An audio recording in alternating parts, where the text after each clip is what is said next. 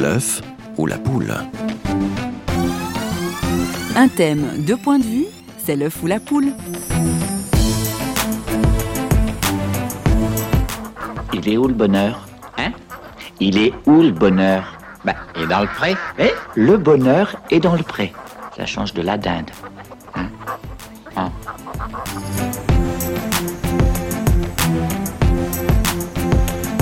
Bonjour et bienvenue dans l'œuf ou la poule. Ah, le bonheur. Voilà un thème évidemment porteur, mais pas sûr qu'il soit toujours dans le pré. Si vous voulez savoir si vous pouvez être heureux ou comment l'être, cette émission va vous surprendre.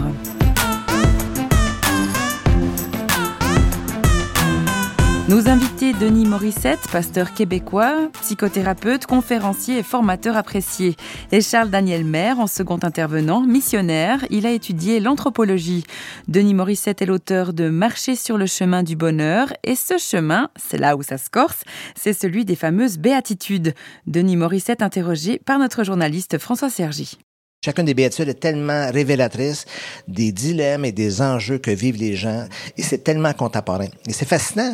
Bon, les, les, philosophes vont dire que le bonheur a peut-être quoi 200 ans d'existence dans, dans, le sens de concept au niveau de la philosophie, tout ça. Avant, on se posait pas le problème? On, pas beaucoup. Non. Si même nous, on a parlé à nos grands-parents, ou si on pouvait parler à nos arrière-grands-parents, ils se préoccupaient pas du bonheur. Mm. Et, euh, il fallait, fallait travailler, il fallait tirer notre épingle du jeu, il fallait subvenir à nos besoins, mais le bonheur, on n'a pas le temps pour ça.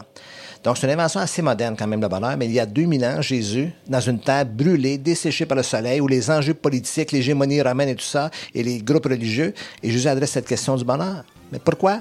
Parce que c'est une question universelle. Blaise Pascal l'a dit, tous recherchent le bonheur, peu importe le moyen qu'ils utilisent, ils tendent tous vers ce but.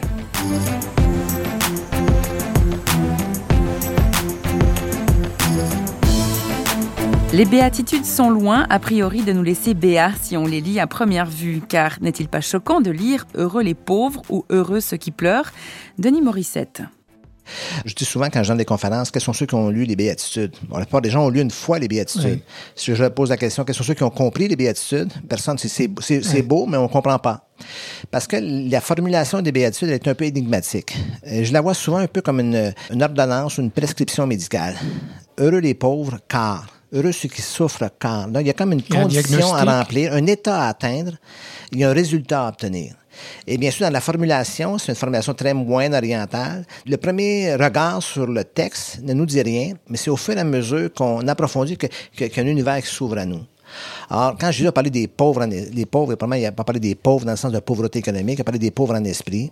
Alors, honnêtement, c'est génial. C'est, en fait, la pauvreté d'esprit, c'est l'inverse du narcissisme. Narcisse, les narcissiques modernes, puis nos sociétés sont narcissiques, occidentales en tout cas, c'est être plein de soi-même. Alors Jésus a dit, euh, celui qui se vide littéralement de soi-même, qui est pauvre dans son esprit, il y a un royaume qui l'attend. Alors, littéralement, c'est génial parce que plus je me vide de moi-même, c'est pas la, la, la, la, négation de qui je suis, c'est l'ouverture que je crée dans, dans mon cœur, dans mon âme, dans, mon, dans, ma pensée, dans mon esprit pour laisser la place à Dieu. Et c'est pas juste une ouverture face à Dieu, c'est aussi une ouverture, une ouverture face aux autres. Les narcissiques sont préoccupés d'eux-mêmes. Les pauvres en esprit, de même que les pauvres, sont préoccupés davantage des autres, vois-tu? Euh, Laissez-moi juste un peu réagir sur la seconde béatitude, heureux ceux qui souffrent. Est-ce que le bonheur ouais. pourrait être dans les larmes? C'est l'énigme? Absolument. A priori non. A, a, priori non, malgré qu'il y a des larmes de joie, là. Oui. mais a priori non. Et le texte dit Heureux ceux qui pleurent, car ils seront consolés. On ne console pas ceux qui ne pleurent pas. Il y a plein de gens qui sont euh, profondément frustrés dans leur vie, agressifs, en colère. Parce qu'ils sont... Be auraient besoin de pleurer. Ou qui auraient besoin de pleurer. Mm. Il y a un écrivain français qui a dit un jour Celui qui ne pleure pas, c'est quelqu'un qui est plein de larmes, comme un réservoir. Okay? Et on sait maintenant, comme intervenant et thérapeute, tout ça, que la, guérison dans, dans, les larmes. Il faut pouvoir euh, évacuer toute cette souffrance qui est emmagasinée. Alors, les gens dans la vie moderne, surtout les hommes, ne pleurent pas. Les larmes, c'est l'antigel du cœur pour parler en termes euh, d'hiver rigoureux québécois, de dur, les deux hivers québécois, c'est quelque chose qui assouplit. Et les gens, quand je parle des larmes comme ça, ils me disent Ouais, ça change rien dans la vie. C'est faux. Ça change pas les événements. Ça change mmh. la personne qui vit ces événements-là. Et ça soulage et ça libère. C'est un effet libérateur extraordinaire.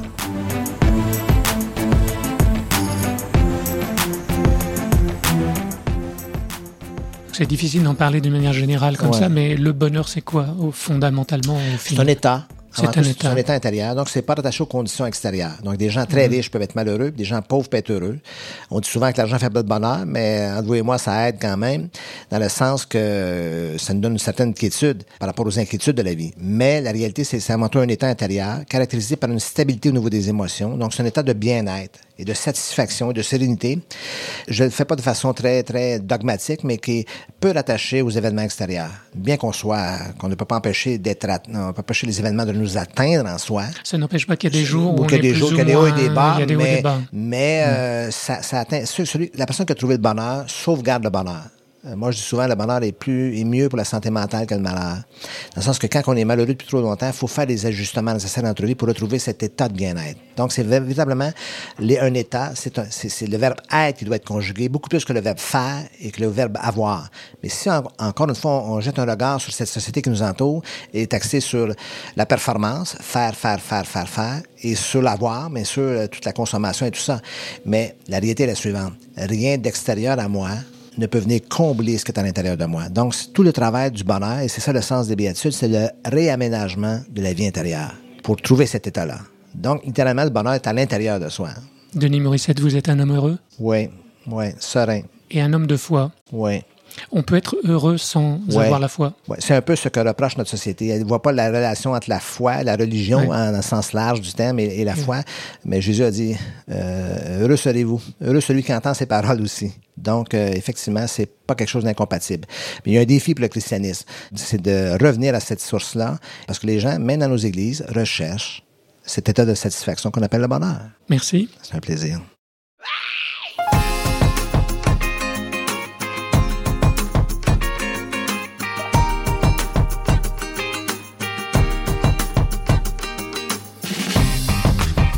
Du bonheur, je veux de la joie. Qu'on m'éclate le cœur.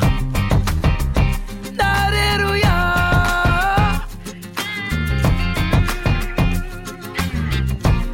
Prends ma main, je t'emmène. Je connais le chemin. Il se monte sans peine et sans chagrin. Ouais, dis-toi qu'il fait beau et que le temps est aussi chaud qu'hier. Ouais, dis-toi qu'il fait chaud et qu'on fera la peau à l'hiver. Oh non. Des milliers de cœurs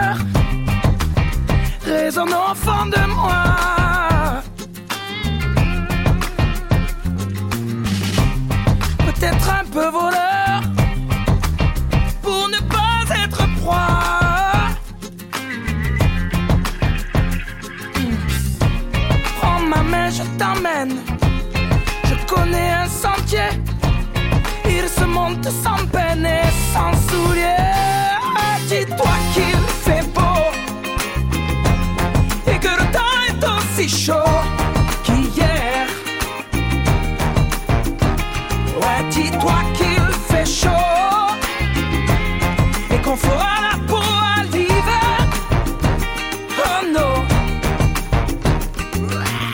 Danse comme si personne ne te regardait. Chante comme si personne ne t'entendait. Souris à la vie comme si elle te souriait. Oui, vas-y, danse comme si personne ne te regardait. Chante comme si personne ne t'entendait. Souris à la vie comme si elle te souriait.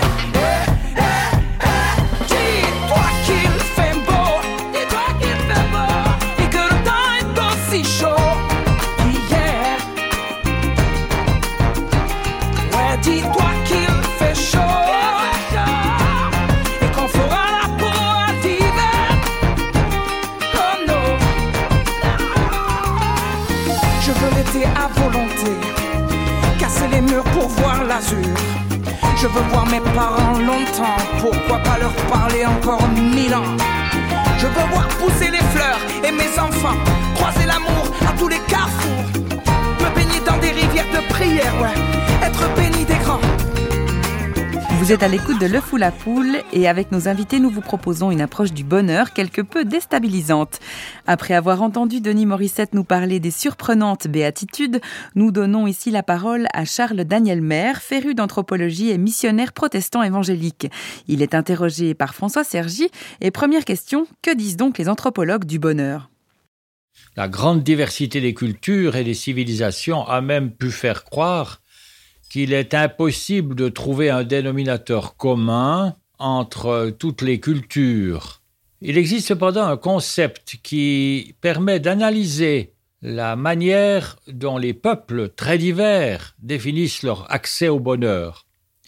En effet, chaque peuple, chaque groupe, chaque famille est habité par un idéal. Suivez une famille, il ne vous faudra pas beaucoup de temps pour découvrir son idéal. La publicité exploite cette notion et fait miroiter des moyens d'atteindre ces idéaux.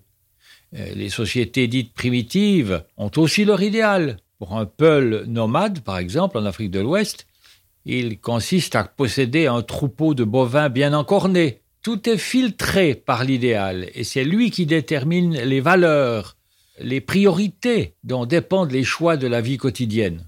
Alors, euh, veut-on savoir quel est son idéal? Il suffit de faire la liste des choses auxquelles nous donnons la priorité, et peut-être ne serions-nous pas prêts à renoncer. Mais si l'idéal est important, il ne suffit pas, pourtant, pour procurer le bonheur. Alors vous avez été longtemps euh, missionnaire. Est-ce que la pauvreté vous paraît un obstacle au bonheur? Il faut d'abord se mettre d'accord sur ce que l'on entend par pauvreté. Euh, je dirais que la misère est forcément un obstacle au bonheur, car lorsqu'il faut passer le plus clair de son temps à chercher à manger, ou de quoi permettre à sa famille de survivre, euh, quelle place reste-t-il pour le bonheur?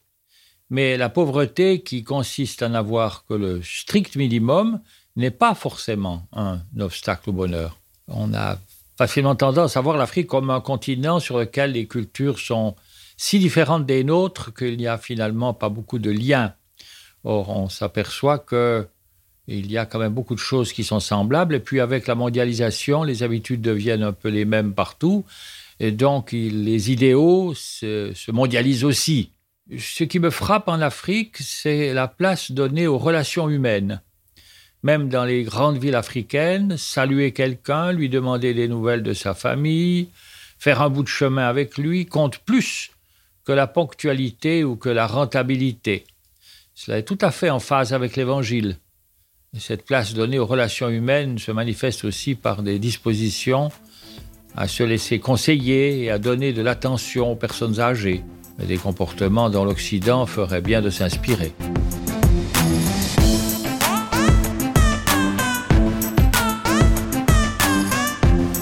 Puisque vous parlez de, l'Évangile, et pour revenir à la question de la pauvreté, il y a cette parole euh, que l'on trouve dans les béatitudes de Jésus, Heureux vous les pauvres, car le royaume de Dieu est à vous. Est-ce que là, la pauvreté serait une donnée du bonheur?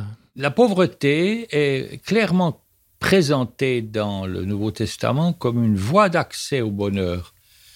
Car le pauvre, selon l'Évangile, c'est celui qui sait se contenter de peu, voire de très peu. Le pauvre trouve son bonheur non dans les choses, mais dans les gestes de solidarité et dans le partage. Il arrive à ceux qui sont pauvres selon l'Évangile d'être bien plus généreux que ceux qui ont tout pour vivre. Il y a l'exemple de la pite de la veuve dans l'Évangile. Car le bonheur passe par la faculté de savoir être content de ce qu'on a. Et là, je citerai un philosophe grec avec lequel Jésus devait être d'accord, Épicure, qui disait L'homme qui ne se contente pas de peu ne sera jamais content de rien. Mais se contenter euh, n'est pas une chose facile et ça nécessite un apprentissage. L'apôtre Paul déclare à ses amis philippiens J'ai appris à être content de l'état où je me trouve. J'ai appris. On voit bien qu'un apprentissage est nécessaire et que le bonheur proposé par Jésus ne peut se vivre vraiment que par la grâce de Dieu et l'assistance du Saint-Esprit. Pour terminer, je rappelle quatre titres d'ouvrages, celui de Denis Morissette, Marcher sur le chemin du bonheur, de Charles Daniel Maire, Identité subie ou Identité choisie, du professeur Samuel Benetro, Bonheur des hommes, bonheur de Dieu, spécificité et paradoxe de la joie chrétienne, et enfin, Les règnes du vrai bonheur du pasteur Hunziker. Au revoir et à bientôt dans Le Fou la Poule, une émission signée Radio Réveil.